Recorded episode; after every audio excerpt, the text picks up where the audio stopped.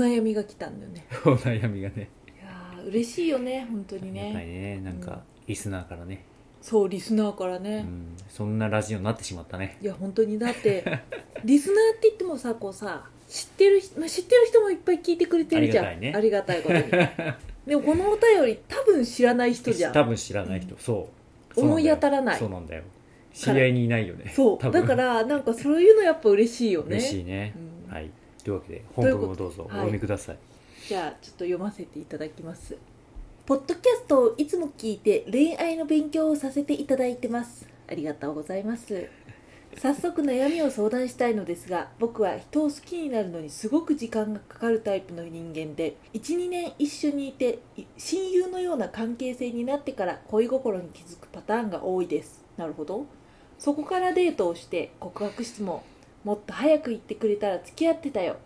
とかもうずっと友達だと思ってたからごめんという感じで何回か振られてしまっています。もう同じ失敗をしないようにと考えていているのですがそういう好きになるのに時間がかかる。親友みたいな女友達を好きになる男の恋愛について聞きたいです。また春から上京し大学生になるのですがもう女友達を作らずその上で好きな人を見つけて短期決戦しようと考えているのですがどうでしょうか？というねお悩みですよ。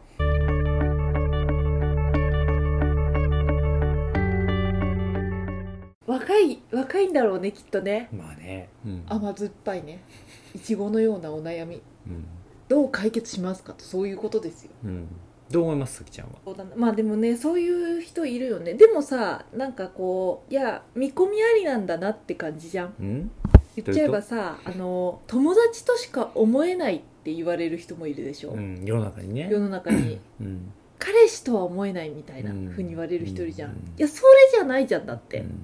だからさ見込みありだったけどもう1年とか2年とかうん経っちゃってるから、タイミングがね。そうそうそうそう相手のねタイミングもね、あったりとかなんかこうあってちょっとそれは違うなって思われてるってことでしょ、うんうん。しかもさあの推定高校生ですよ。高校生か分かんないけどあの、まあ一応家庭としてね。家庭としてねもしくは、まあ、に20代前後ですよ。でさ女友達がいるってことでしょ、うん。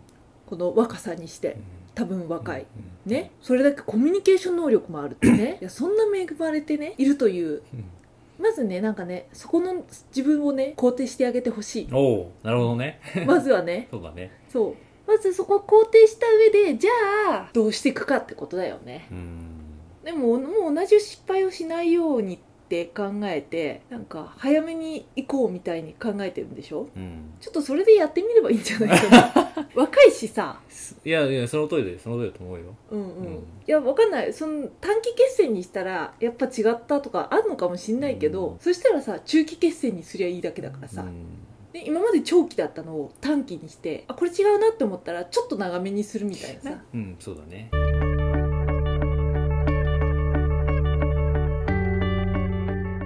なんか長期とか短期っていうよりはポイントだと思うんですよ私は。なるほど。だから例えばねじゃあ1年経って親友ができました。だけど告白して振られてしまったのはその1年間の間に告白するポイントがあったと思うんだよ多分。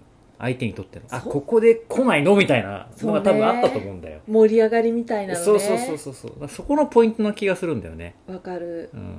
でそこをちゃんと抑えること、そうだうん。ね、それが多分大事でそう長期だろうが短期だろうがそこなんだよね、確かに。だって2年とか3年とか経ってからさ、うん、付き合う人だって実際いるわけじゃん。いるいるでも多分それはその流れを作作っちゃったからなんだよねきっとね。作れたのか分かんないけど、うんうんうんうん2人でご飯行く2人でデート行くなんかそういうことをするっていう時になんかたまたまそういう流れになってみたいなのがあると思うんだよ。でもそれはちゃんとポイントなわけじゃん、そうだね。雰囲気なり環境を作った時にちゃんとそこで自分の気持ちをいるかなんだよね。そうね。相手も多分それを期待するだと思うし、うんうん、うんな気がする。いやわかるよわかる。そうね。確かにね。だから期間の問題ではないこれはツボを抑えてるかどうかってことだね。そうそうそうそう。だから私は例えば私のパターンね。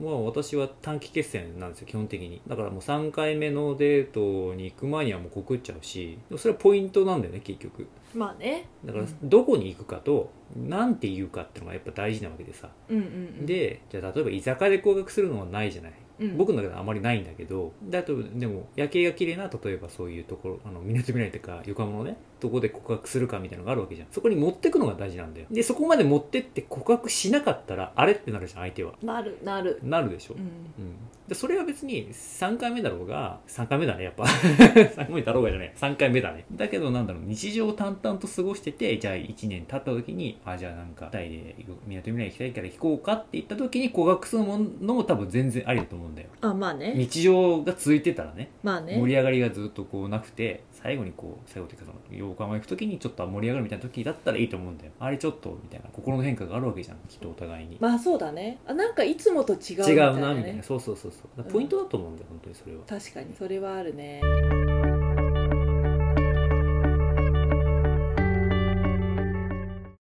だだからその自分と相手のポイントが違うということをまず認識しなきゃいけないしであとやっぱ大事なのは自分がみ自分の身の回りにその、まあ、女性に対して常に自分に問いを投げかけることだと思う。この人は自分にとってどういう存在なんだろう。でそこで初めて自分が相手をどう思ってるかって気づくはずなんだよ。っていうのを確認しないと多分どんどん伸びるんだよね気持ちが。とは思う、なるほどね。うんこのなんか好きになるのにすごく時間がかかるっていうのは何なんだろうね。この要因がさ結構さこう心理的ハードルがあって最初のうちうまく喋れないとか、うん。なんかそういうのによってもさうんなんかいくらこう短期で行こうと思ってもさまあね 気持ちが乗らなかったりするしね。そうそう自分のね気持ちもあるしさ自分がそのネックになってる部分まあネックなのか分かんないけどその長くかかる理由みたいなのもうん。なんか自分で考えてみるといいのかもしれないよそうだね。まあそうだね。自分のテンポも大事だし、まあ、一方で相手のテンポも大事だからさちゃんとさっきみたいにツボを押さえるっていうのもそうだし、うんうん。でもやっぱり自分がどう思ってるかちゃんと自覚するのも大事だよね。そうね。そうそう。そう、ん。多分ね居心地がいいと思うんだよこの人の周りにいる女性はね。あまあそうだね。だから友達でいるんだろうだね。うんそうそうそう。だけどやっぱ自分がどう思ってるかをちゃんと言ってあげればいいと思うんだよなあそうだね。なんかあのちょっと気になってるぐらいだと言えないとか言う人もいるじゃん、うんうんうんなんかこれの気持ちがなくなっちゃったら失礼だからみたいな感じで言えないっていう人もいるけど、でもちょっと気になってるんだったらちょっと気になってるのを態度とか言葉で出すだけでも相手もドキッと、そうおってなるじゃんね。なるなるだからなんかあ本当に好きなんだなって思うのが自覚するのが例えば12年うんかかったとしても、うん。でも多分その中でさ、うん。あいいなって思うポイントがさこう加算されていったりすると思うんだよね、うん。だからそのいいなって思った時にうん。あそういうとこいいねとかそうだね。そのなんかそういうことできる人好きだよとか。思ったことを言う。そうそうそう、うん。まあ思ってればねそういうのを思った時にうん。つどつど言うだけでもなんかその友達のような関係でなんかこう恋人になりにくいみたいなところとちょっと違ってくる感じはするよね。うん。うん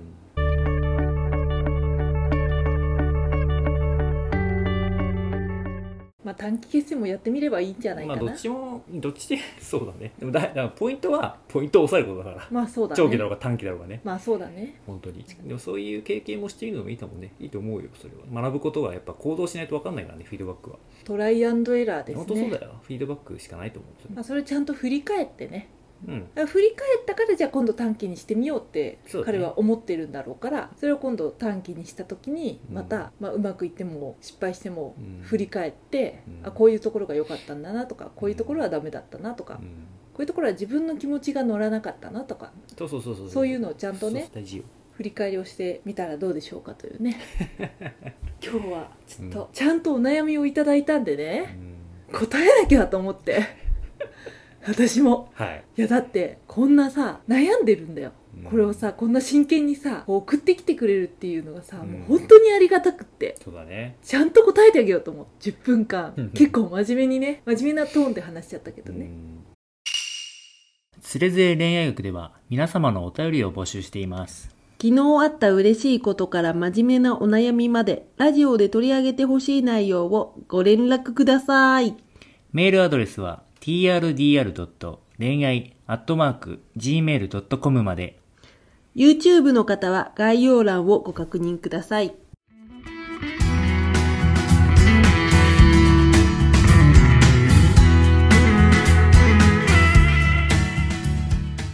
ポイントを抑えるね。でもねポイントっていうのはまあ雰囲気作りなんだよな結局。まあ結局それもさ経験じゃん。そうだよ。雰囲気作りもポイントもツボみたいなものでしょ？そうなんだから例えばね、えっと好きな人がいた時にどうやってその人と付き合えるようになるかっていうのを頭の中でシミュレーションできるかどうかなんですよ。